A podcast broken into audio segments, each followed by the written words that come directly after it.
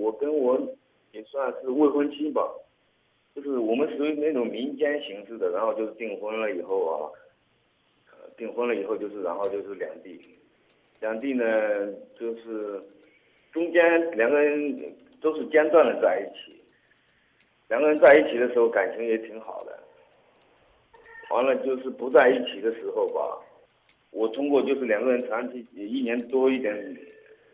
这个实质性的接触嘛，通过细节判断到好像就是有第三者，他有出轨行为，结果嘛，我是百分之九十的肯定了这一点。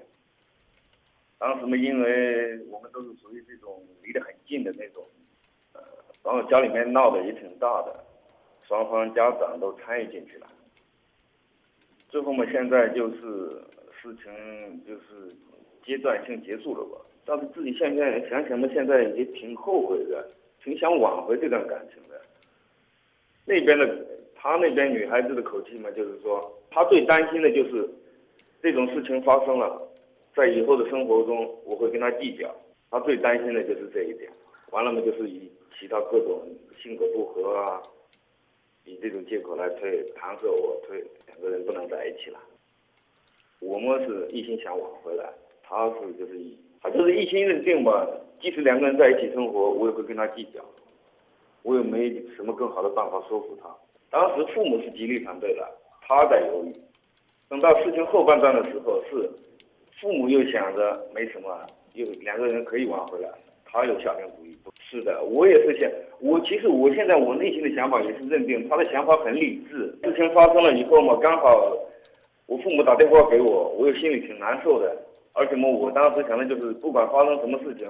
家里面应该知道，结果我父母不是，我父母这边是我告诉的，他父母他父母那边是他告诉。啊，是你自己现在冲动的认为，你们两个可以在一起，可以什么都不在乎，等等吧。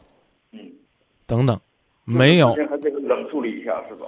你不需要冷处理，你的未婚妻很冷静，你要注意明白啊。第一是未婚妻。第二呢，也只是所谓的订婚，你们实际上更是恋人的一种复合和分手，别等到结婚以后后悔了再去离婚，这伤害的人会更多。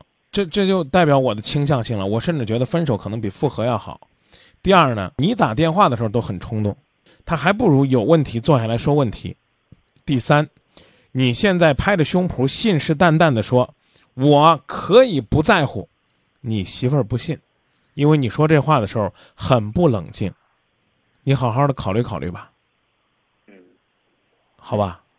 好的，好的，谢谢你们。嗯，再见。再见。亲爱的人，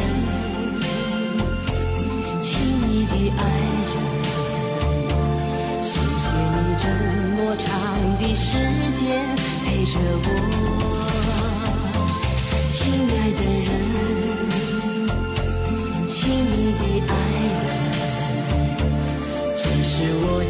生中最兴奋的时分。